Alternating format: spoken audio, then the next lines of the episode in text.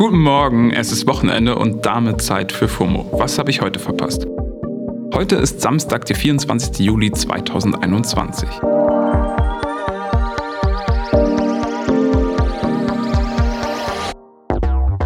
Mein Name ist Don Pablo Mulemba und in dieser Samstagsfolge geht es um die Olympischen Spiele in Tokio.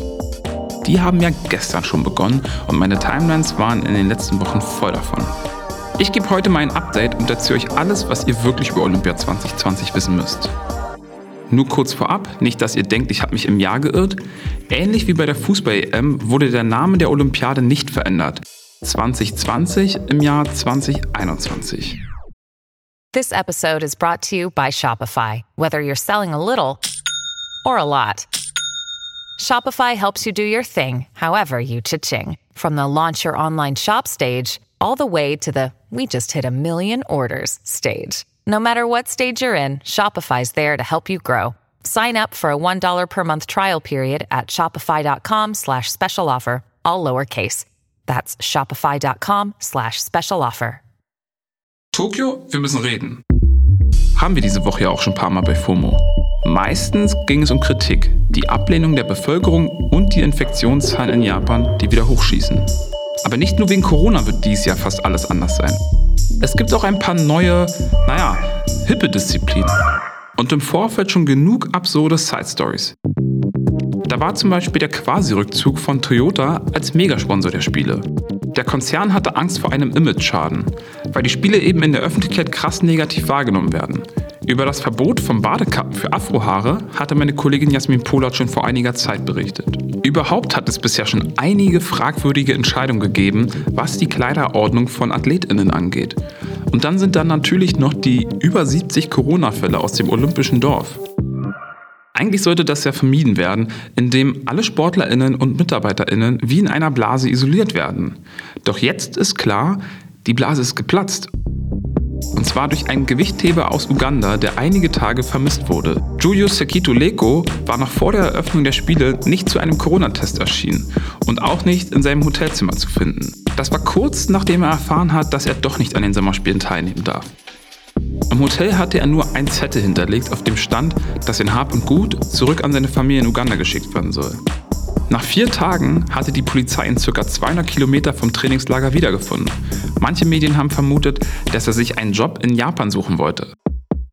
Und das sind wirklich nur einige absurde Randnotizen zu einer verrückten und polarisierenden Olympiade, die auch wegen ihrer wirtschaftlichen Interessen immer wieder in der Kritik steht. Die Spiele in Tokio sind das größte Großereignis seit der Pandemie und ein Turnier, das scheinbar zum, naja, Scheitern verurteilt ist. Es wirkt ein bisschen wie eine lang vorbereitete Hochzeit und obwohl keine Liebe mehr da ist, findet die Zeremonie trotzdem statt.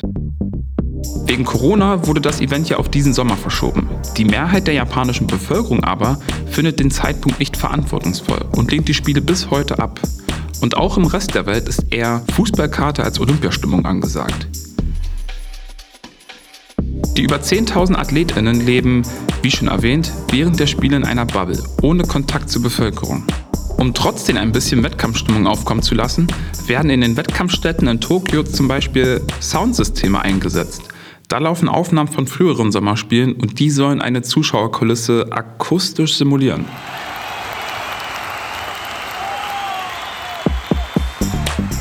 Ich frage mich ja, ob da der olympische Funke überspringen kann. Das habe ich meinen ehemaligen Handballtrainer Bob Hanning gefragt. Er ist Vizepräsident des Deutschen Handballbundes und mit der deutschen Nationalmannschaft vor Ort in Tokio.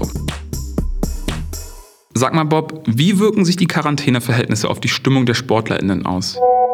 Die ähm, japanischen Gastgeber haben alles getan, damit es der, der Mannschaft und dem Staff auch gut geht, äh, neben exzellentem Essen, auch mit einer unglaublichen Freundlichkeit. Aber natürlich macht das immer was mit den Köpfen, wenn du, äh, wenn du nicht richtig rauskommst und äh, so ein Stückchen manchmal das Gefühl hast, als wenn du im Gefängnis wärst. Was ist denn dieses Jahr sonst noch anders? Ja, natürlich ist es eine andere Situation. Ähm, wenn man äh, sonst zu ausverkauften Hallen fährt, spielt man jetzt gegen äh, Betonwände und äh, diese Atmosphäre und dieses, dieses ganz besondere auch Leben im olympischen Dorf, äh, dieses Miteinander, die Freundschaften, die, die äh, geschlossen werden, auch völlig außerhalb der Sportarten. Das ist natürlich schon was, was ganz anderes und das macht die Olympischen äh, Spiele natürlich sonst auch ein Stück weit aus. Aber nichtsdestotrotz ist es gerade auch für die Einzelsportarten elementar wichtig, dass die Olympischen Spiele stattfinden. Sie stehen nur einmal alle vier Jahre im Mittelpunkt. Sie arbeiten genau darauf hin.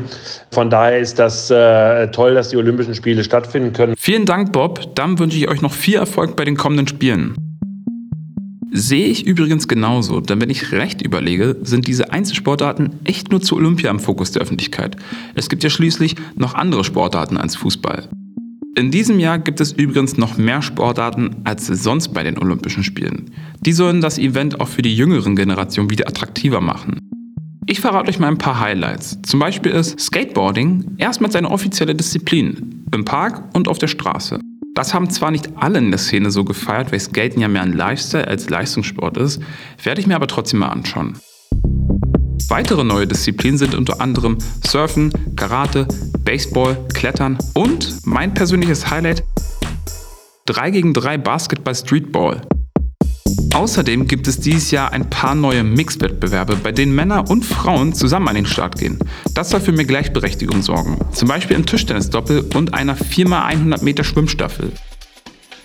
Ich bin nach der Euro und den NBA-Finals ja noch nicht ganz im Olympiafieber. Trotzdem würde ich gerne mal wissen, wer im deutschen Team die Medaillenhoffnungen sind. Das habe ich Christian Hollmann gefragt. Er ist Sportchef der deutschen Presseagentur und berichtet aus Tokio. Christian, damit wir alle ein bisschen Olympiawissen zum Mitreden haben, wen muss man auf dem Schirm haben? Ja, Hoffnungen gibt es viele. Goldfavoriten würde ich mal sagen, eher wenige. Johannes Vetter ist im Speerwurf schon ziemlich lange ungeschlagen. Ähm, Malaika Mihambo könnte im Weitsprung Gold holen. Äh, Schwimmer, der Schwimmer Florian Wellbrock hat äh, große Erwartungen geweckt, genau wie, wie der Ruderer Oliver Zeitler. Im Kanu gibt es ja meist viele Medaillen. Die Dressurreiter sind oft stark. Ähm, aber wenn man hier so mit den äh, Verantwortlichen spricht des deutschen Teams, dann ähm, werden eher weniger erwartet, äh, weniger Medaillen erwartet als die 42, die es in, in, Rio vor fünf Jahren waren. Ganz genau lässt sich das nicht abschätzen. Äh, wegen Corona sind ja ziemlich viele Wettbewerbe ausgefallen und auch der internationale äh, Vergleich ist äh, deutlich schwieriger geworden. Letztlich haben die, die deutschen Teamverantwortlichen gesagt, das Wichtigste sind ihnen eigentlich nicht die Olympiasiege, nicht die Medaillen, sondern äh, dass die deutschen Sportler hier gesund bleiben, gesund wieder nach Hause zurückkommen. Und ich denke, das können wir hier alle unterschreiben. Das kann ich definitiv auch unterschreiben. Da ich selbst jahrelang Handball gespielt habe, werde ich natürlich die deutschen HandballerInnen verfolgen. Ich wünsche euch viel Erfolg und hoffe natürlich, dass alle gesund bleiben. Vielleicht kommt ja trotz Corona noch der olympische Gedanke auf. Da ging es ja ursprünglich mal darum, dass alle Menschen friedlich zusammenleben. An sich ja auch eine super Idee. So, das war's für heute mit FOMO. Ich kämpfe mich am Montag nochmal für euch durch das Internet. Ab Dienstag ist dann meine Kollegin Dana Sarin wieder für euch da. Hier auf Spotify. FOMO ist eine Produktion von Spotify Studios in Zusammenarbeit mit ACB Stories.